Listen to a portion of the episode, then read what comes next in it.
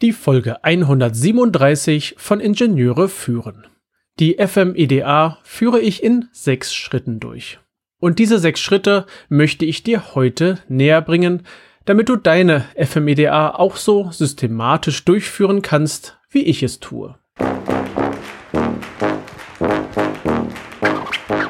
Herzlich willkommen im Podcast Ingenieure führen, der Podcast für Führungskräfte in der Elektronikentwicklung. Wir sprechen über Führung von Ingenieuren, über die verschiedenen Schnittstellen zu anderen Fachabteilungen und vielen weiteren Themen direkt aus der Praxis. Mein Name ist David Kirchner, ich bin Führungskraft in einem mittelständischen Unternehmen und als Zeitpreneur freiberuflicher Spezialist für die FMEDA-Methode, für Design-Reviews und für FPGA-Entwicklung. Willkommen zur Tonspur meiner Webinare. Aktuell läuft ja eine Webinarreihe zum Thema FMEDA und hier im Podcast gibt es die dazugehörige Tonspur. Letzte Woche gab es die FMEDA Grundlagen und heute schauen wir uns den FMEDA Ablauf an.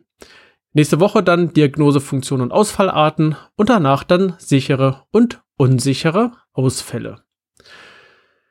Also Hören wir uns nun an, wie eine FMEDA ablaufen kann. Genauer, wir schauen, ah nein, wir hören uns die sechs Schritte der FMEDA an.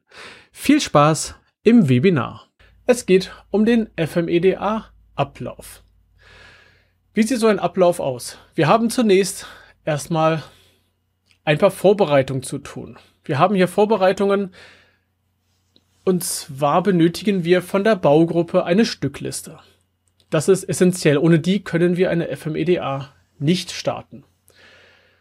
Wenn wir uns ganze Geräte vornehmen im Bereich der FMEDA, dann benötigen wir für die einzelnen, einzelnen Baugruppen, die untergeordneten Baugruppenstücklisten.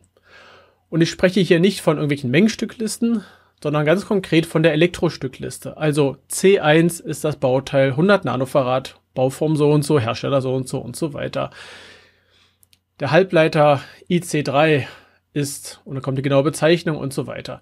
Wir brauchen also die Elektrostückliste, die uns aufgliedert, die einzelnen Bauelemente, die wir im Schaltplan finden und dazu entsprechend die Bauteil, ähm, Bauteiltyp, Hersteller und so weiter definiert. Also aus dem System für diese Vorbereitung die Elektrostückliste ziehen. Klar, wir brauchen auch den Schallplan, damit wir nachher entsprechend weiter drin arbeiten können. Aber für unsere, für unser Template, und ich empfehle hier sehr, ein Template zu nutzen, ähm, benötigen wir genau diese Informationen, damit wir das Ganze dann importieren können.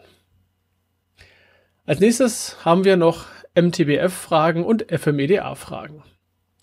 Die MTBF, das kurz vorweg, mit dessen Hilfe berechnen wir anhand der Stückliste die Ausfallwahrscheinlichkeit der Baugruppe, beziehungsweise die Ausfallwahrscheinlichkeit für jedes einzelne Bauteil unter gegebenen Bedingungen.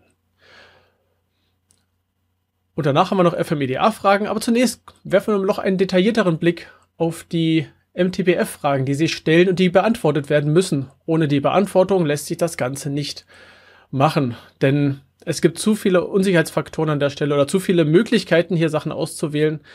Ähm, und es kommen halt wesentlich unterschiedliche Werte heraus bei der MTBF-Berechnung, ähm, je nachdem, welche Umgebungsbedingungen wir zum Beispiel wählen. Die MTBF-Fragen starten zum Beispiel alleine schon mit der MTBF-Abschätzung. Nach welchem Standard möchten wir gehen? Es gibt verschiedene Möglichkeiten, eine MTBF abzuschätzen. Es gibt den Siemens-Standard, es gibt viele weitere Standards. Eventuell ist es auch schon im Unternehmen etabliert und hinterlegt, wie die einzelnen Werte für einzelne Bauteile aussehen. Und hier steht zwar immer MTBF, wir benötigen allerdings die Fitrate für dieses Bauteil. Das hatte ich letztes Mal erklärt, das ist Failure in Time, das ist die Anzahl der Ausfälle in äh, pro 10 hoch, muss ich gerade überlegen, pro 10 hoch 9 Stunden. Also die äh, Einheit ist nachher 1 durch 10 hoch minus 9 Stunden. Ja.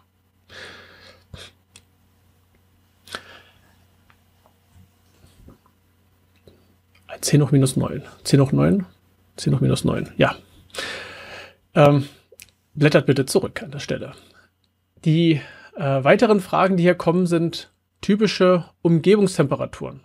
Also wenn mein Gerät durchgehend bei 30 Grad oder bei 25 Grad Labortemperatur arbeitet, dann ist die Wahrscheinlichkeit eines, eines zufälligen Bauteilausfalls geringer, als wenn ich das Teil die ganze Zeit bei 110 Grad betreiben würde.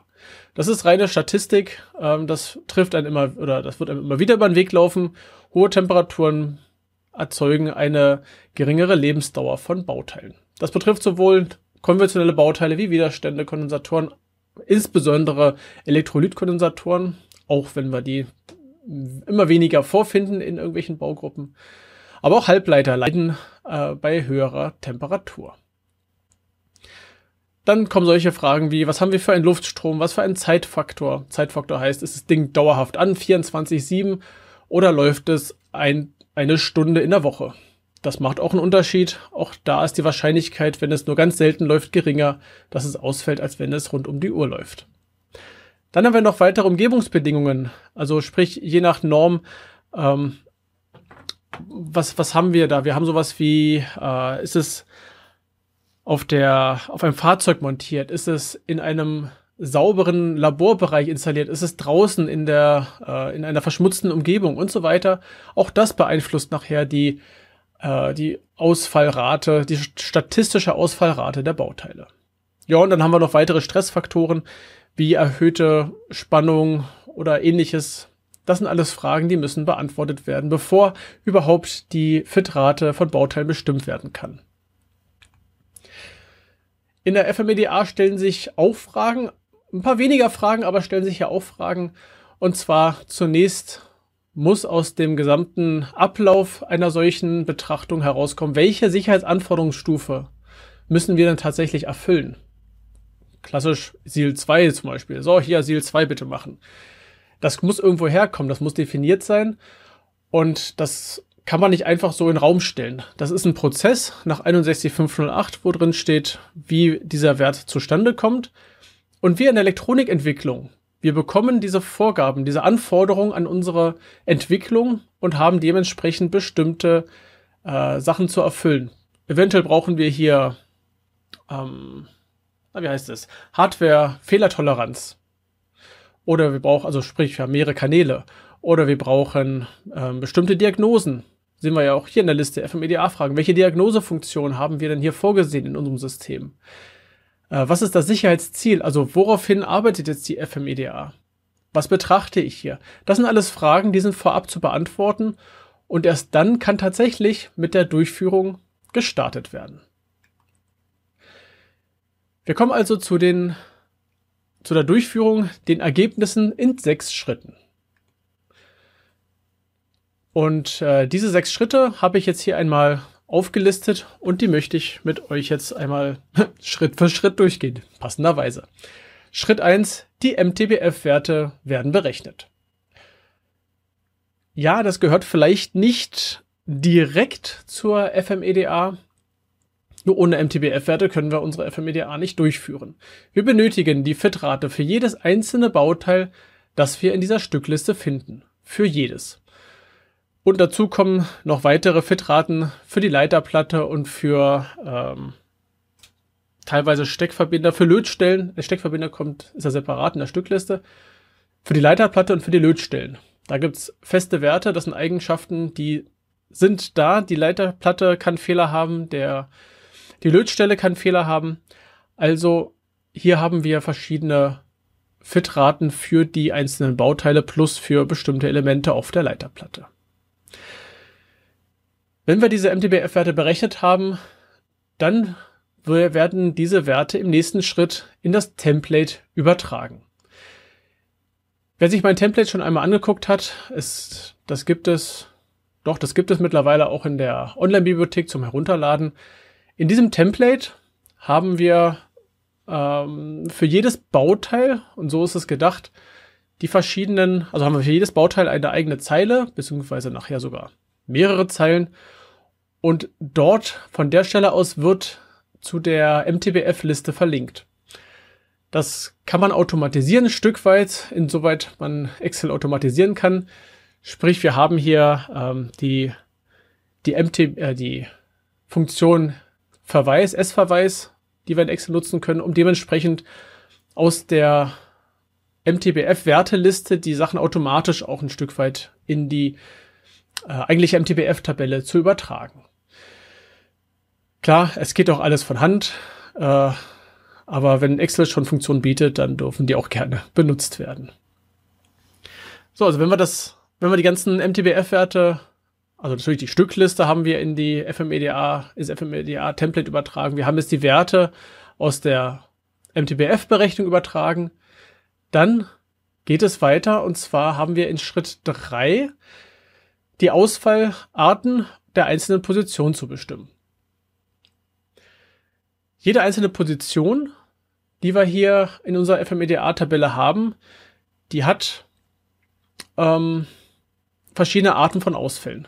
Wir hatten letztes Mal schon ein kurzes Beispiel gehabt für einen Widerstand. Ein Widerstand kann zum Beispiel einen Kurzschluss haben, kann einen Leerlauf haben und kann seinen Wert ändern. Und je nach Bauteilart haben wir unterschiedliche Arten von, äh, von Ausfällen und auch von der Wahrscheinlichkeit, wie ein Bauteil ausfällt. Ein drahtgewickelter Widerstand zum Beispiel wird fast, also, beziehungsweise, wie, wie soll ich sagen, die Wahrscheinlichkeit, dass er durch einen Kurzschluss ausfällt, geht gegen Null. Ich habe einen Draht, der fängt links an, wird einmal rumgewickelt und hört rechts auf. Ich müsste links mit rechts kurz schließen, damit ich nachher überhaupt einen Kurzschluss habe und nicht nur einen, eine Änderung im Wert. Wenn sich einzelne Wicklungen durch was auch immer miteinander verbinden, dann ändere ich den Wert des Widerstands. Ich habe keinen Kurzschluss. Andererseits bei Dioden, also bei Halbleitern, kann es gut vorkommen, dass da ein Kurzschluss passiert. Äh, es kann aber auch ein Leerlauf passieren, dass zum Beispiel wenn sich ein, ein Bondrad lösen sollte, dann hätten wir einen, einen, äh, einen Leerlauf, also eine Öffnung des, äh, der Verbindung und so weiter. Und das ist für jedes einzelne Art von Bauteil unterschiedlich. Dieser Schritt dauert, ähm, kann relativ lange dauern, wenn man viele Bauteilpositionen hat und viele unterschiedliche Arten von Bauteilen hat. Wenn man sehr viele ähnliche Arten von Bauteilen hat, kann man an der Stelle gut Copy- und Paste-mäßig die Tabelle füllen. Wenn wir das geschafft haben und für jedes Bauteil die Ausfallart und die Ausfallwahrscheinlichkeit der einzelnen Ausfallarten ähm, eingetragen haben, dann geht es weiter und wir müssen für jedes einzelne Bauteil, beziehungsweise für jede einzelne Ausfallart eines jedes Bauteils die sicheren und unsicheren Ausfälle heraussuchen. Sichere und unsichere Ausfälle heißt, also unsichere sind die gefährlichen Ausfälle. Es passt aber vom Wortlaut her besser, sichere und unsichere. Wenn wir nach Norm gehen, sind es die sicheren Ausfälle und die gefährlichen Ausfälle.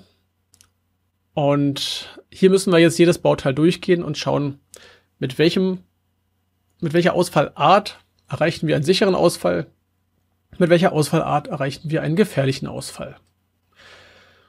Und an der Stelle, das finden wir in der Tabelle wieder, gibt es einen sogenannten Don't Care-Term. Es kann sein, dass ein Schaltungsteil, ein Bauteil keine Rolle spielt in der Betrachtung. Dieses Bauteil, wenn es ausfällt, egal wie, es hat keinen Einfluss. Es ist nicht mal verbunden mit dem Teil der Schaltung, den wir irgendwie hier gerade betrachten. Es hat keinen Einfluss auf die Sicherheitsfunktion. Und wenn das der Fall ist, dann können wir solche Bauteile und Gruppen von Bauteilen komplett aus der Betrachtung herausnehmen. Wir müssen sie sogar herausnehmen, weil wir ansonsten nachher unsere Ergebnisse verfälschen würden. Bauteile, die nichts mit der Sicherheitsfunktion zu tun haben, und zwar nachweislich nichts zu tun haben, die sind aus dieser Betrachtung herauszunehmen. Sie tauchen in dieser Tabelle auf mit all ihren verschiedenen Ausfallarten, sie werden aber bei der Berechnung ignoriert. Wenn ich jetzt die sicheren und die gefährlichen Ausfälle eingetragen habe in die Tabelle, dann habe ich im Normalfall einen recht schlechten SFF, also die Safe Failure Fraction, der Anteil der, der gefährlichen, unerkannten Ausfälle zu allen Ausfällen, also zu allen doch zu allen Ausfällen, ist meistens so schlecht, dass das Ziellevel gerissen wird, laut Tabelle. Deswegen haben wir ja diese wunderbaren Diagnosefunktionen und das werden wir jetzt eintragen und zwar in Schritt 5. Wir schauen uns die verschiedenen Diagnosefunktionen an, die wir einerseits im FMEDA-Fragebogen erfasst haben, andererseits aber auch bei unserer Schaltplananalyse, die natürlich immer, da, äh, immer dabei ist hier bei den ganzen verschiedenen Punkten. Äh, da suchen wir uns die entsprechenden Diagnosefunktionen heraus und jetzt können wir die ganzen Ausfälle, und zwar die ganzen unsicheren oder gefährlichen Ausfälle, äh, uns anschauen, ob wir eine passende Diagnosefunktion haben. Nehmen wir mal ein Beispiel. Wir haben einen einen Schaltregler und ähm, wir haben gesagt, okay, hier unser Feedback-Widerstand, wenn der eine Widerstand einen Kurzschluss macht, muss ich gerade überlegen, welcher von denen, oder Parameter-Change reicht ja schon teilweise aus, ähm, Parameter-Change macht, dann ändert sich meine Ausgangsspannung. Sie steigt zum Beispiel an. Ich habe, nehmen wir mal an, 5 Volt. Ähm, das System dahinter toleriert, was weiß ich, 1% Spannungsschwankung. Das wäre vielleicht ein bisschen übertrieben, aber nehmen wir das als Beispiel. Und wenn ich jetzt den Widerstand, äh, den Parameter-Change mir anschaue, das ist ja, wir betrachten ja hier mal 2 durch 2 im Normalfall bei Widerständen oder bei Parameter-Changes, dann kann es sein, dass die Spannung auf einmal 10% höher ist. Das wäre ein gefährlicher Ausfall, weil dahinter die ganze Schaltung explodiert. Ich übertreibe. ähm, die Diagnose könnte jetzt sein, ich habe da hinten einen Komparator sitzen. Dieser Komparator misst meine Ausgangsspannung an dem Schaltregler. Und sobald die Spannung einen Schwellwert überschreitet, dann wird dieser Schaltregler abgeschaltet. Das ist eine Diagnosefunktion. Die Funktionsweise ist Überspannungserkennung. Äh, die Funktion ist Abschaltung. Und das hat einen Diagnose Diagnostic Coverage, Diagnose-Deckungsgrad von, wenn ich mich nicht ganz täusche, 90 Prozent, vielleicht sogar 99 Prozent. Nehmen wir mal an, es sind 90 Prozent, dann sind von diesen gefährlichen Ausfällen nur noch 10 Prozent tatsächlich nachher am Schluss, äh, die eingehen in die Safe-Failure-Fraction-Berechnung. Ich schaffe es also mit Hilfe der Diagnosefunktion entsprechend diese gefährlichen Ausfälle in den Griff zu bekommen. Und sowohl zu den sicheren und unsicheren Ausfällen als auch für die Diagnosefunktion gibt es nochmal separate Webinare, weil es doch sehr wichtige Themenblöcke sind, die wir hier entsprechend betrachten wollen. So, und der letzte Schritt ist die Berechnung des Safe Failure Fraction, der Safe Failure Fraction und des Diagnostic Coverage.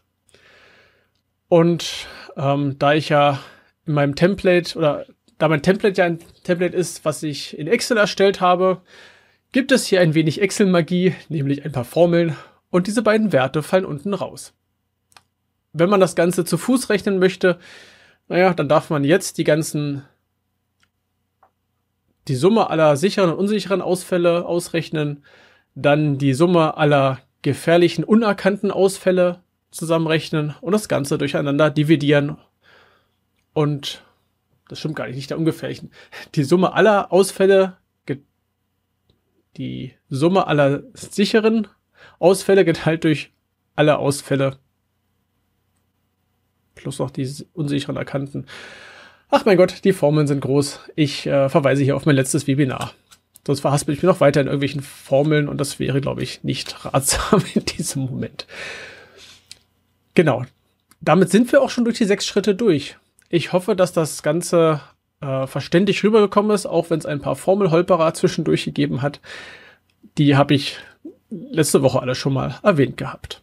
Das war der FMEDA-Ablauf. In der nächsten Woche widmen wir uns dem Thema Diagnosefunktionen und Ausfallarten und ich hoffe, du bist auch wieder mit dabei.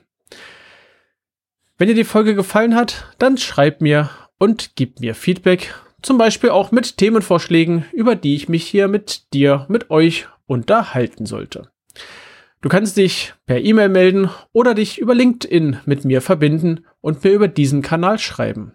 In LinkedIn gibt es auch die Gruppe zu diesem Podcast, zu der ich dich herzlich einlade.